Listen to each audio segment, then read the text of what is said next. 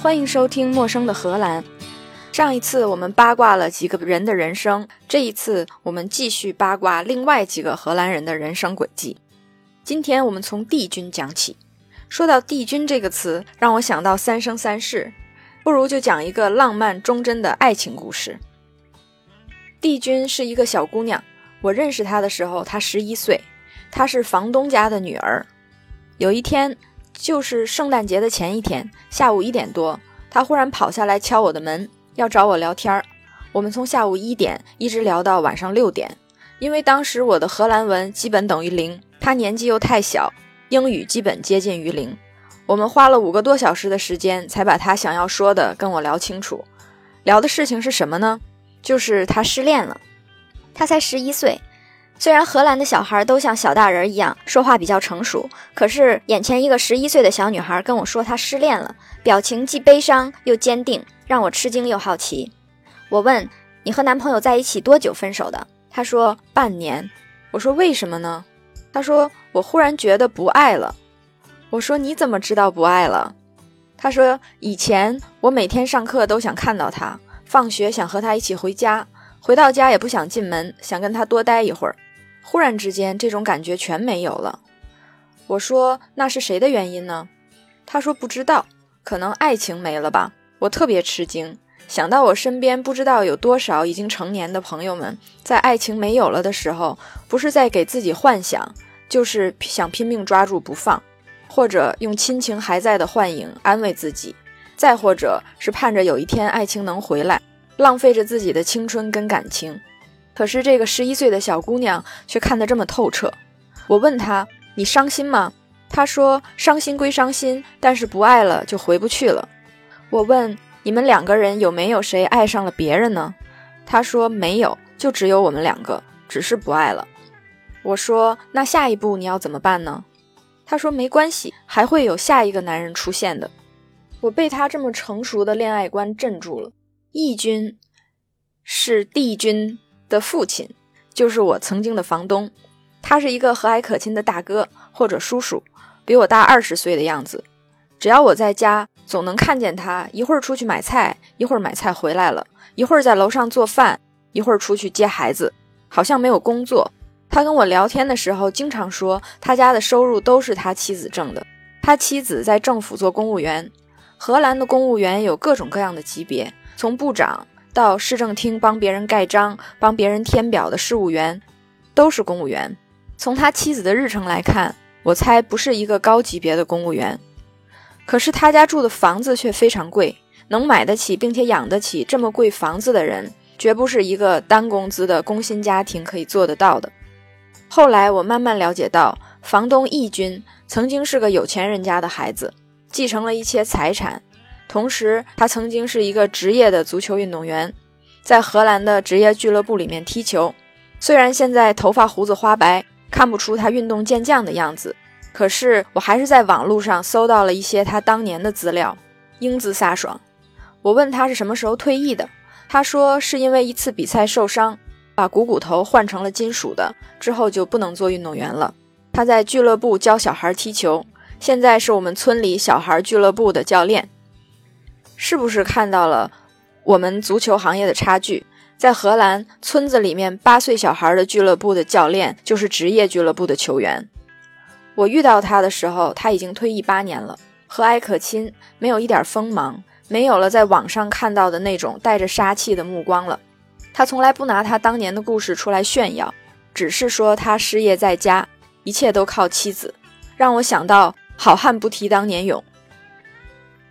说完了 E 君，我们就讲讲 F 君。F 君是一个教授，他的故事是所有故事里面最无聊的一般人的人生。他在业界小有名气，年轻有为，三十六岁，人生非常无聊，就是读书、读书、读书、教书，到今天。把他的故事拿来讲呢，是因为他既聪明又是学霸，可是他读书的经历却很坎坷。没人可以想到，这位教授大人把荷兰所有级别的学校都读过一遍：小学、中学、中专预科、中专、大专预科、大专、大学预科、大学、研究生、博士。为什么会这么传奇呢？因为他的家庭，他生长在一个牧师家庭，家里有一半人都是各种牧师。我在电视上看到他的家人，比在现实生活中看到的机会还多。比如周六周日电视台宗教频道里面讲演的那些大牧师。在他长大的过程里，他家人觉得科学不重要，重要的是有一门技术，过一个平淡的人生，有坚定的信仰，把一生托付给主。所以他家人一直反对他读书，在小学也让他中途退学，在家里面学习宗教。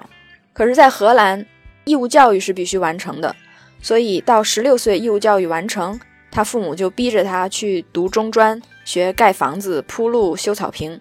他中专读完毕业之后，干了一个暑假的工程，就觉得这个工作实在不是他想要的。他非常喜欢学习新的东西，所以就自作主主张去学大专。于是就和家里闹翻了，家里拒绝给他学费，他就非常辛苦的一边工作一边学习。他一直很嫉妒他妹妹，因为他妹妹是这个牧师家庭收养的孩子。荷兰政府有规定，所有寄养在收养家庭的孩子的一切生活和教育费用都是由政府支付的。同样，如果他妹妹想要读书，养父母是不能拒绝的。F 君在一个极力要禁锢他思想的家庭里。一路斗争，一路艰难，一路忍耐，才终于有了今天。看到他简历的时候，可能觉得很好笑，没办法解释为什么要把所有的学校都读一遍。可也正因为他有这样的经历，更了解不同级别的教学应该是什么样的。他在教学里也非常成功，因材施教。去年终于成为科学家并且经济独立的他，三十六岁的 D 教授开始报复原生家庭。找了一个和自己行业完全不沾边的行业，重新开始读研究生了。今天我们还可以讲到季军，留下 H 到 Z 以后再讲。季军夫妻曾经是我的邻居，季军八十五岁，妻子八十四岁，他们两个是大概七十岁的时候结婚的，结婚之前也相处了四五年。季军也是股骨头坏死，尽管八十几岁，他还是坚持去医院换了一个股骨头。他和我说，这个新的股骨头的保质期有十五年，说不定到了保质期还要再换一次。还经常跟我提到他的自行车还在楼下放着，等着恢复之后还可以骑着自行车带着妻子去郊游。他说这句话的时候，语气很顺其自然，没有很激烈的情绪，没有很强烈的欲望，也没有强求的样子。可是他语气之坚定，让我觉得他坚信这件事情是可能的。并没在开玩笑。那一段时间，因为他要做手术，而他妻子走路本来就不太方便，所以我去买菜的时候，就顺便帮他们的也买回来，然后我们一起喝喝咖啡，聊聊天。一聊就聊到他们是怎么认识的。季军原来是一名海员，跑远洋船，在四十年代的时候就到过中国。他妻子是个护士，从来没离开过他长大的村子。他们之前分别都曾经结过婚。另一半都去世了，他们两个人在退休之后，就是六十五、六十六岁的时候，经过朋友介绍认识的。第一次见面是季军去他妻子的村子吃了顿饭，喝了回咖啡，当时是妻子付的钱。季军说：“等我下次把钱还给你。”一说下次就过去了一个月，季军一直在犹豫，最后终于开口了，跟他妻子说：“我去给你还钱吧。”他妻子就说：“那你来吧。”于是他们两个就第一次单独约会了。从这之后呢，就约会了几年，然后结婚搬到一起了。他们七十岁结的婚，之后又一起生活了十几年。我说这个故事已经是四五年前的事儿了。现在他们两位都还健在，也很健康。虽然行动不便，季军换了股骨头之后，因为感染，还是没能骑上他的自行车。但是他们两个人在加纳利岛买了个小房子。每年二三四月都会去加纳利岛度假。以上就是今天的八卦。陌生的荷兰，下次见。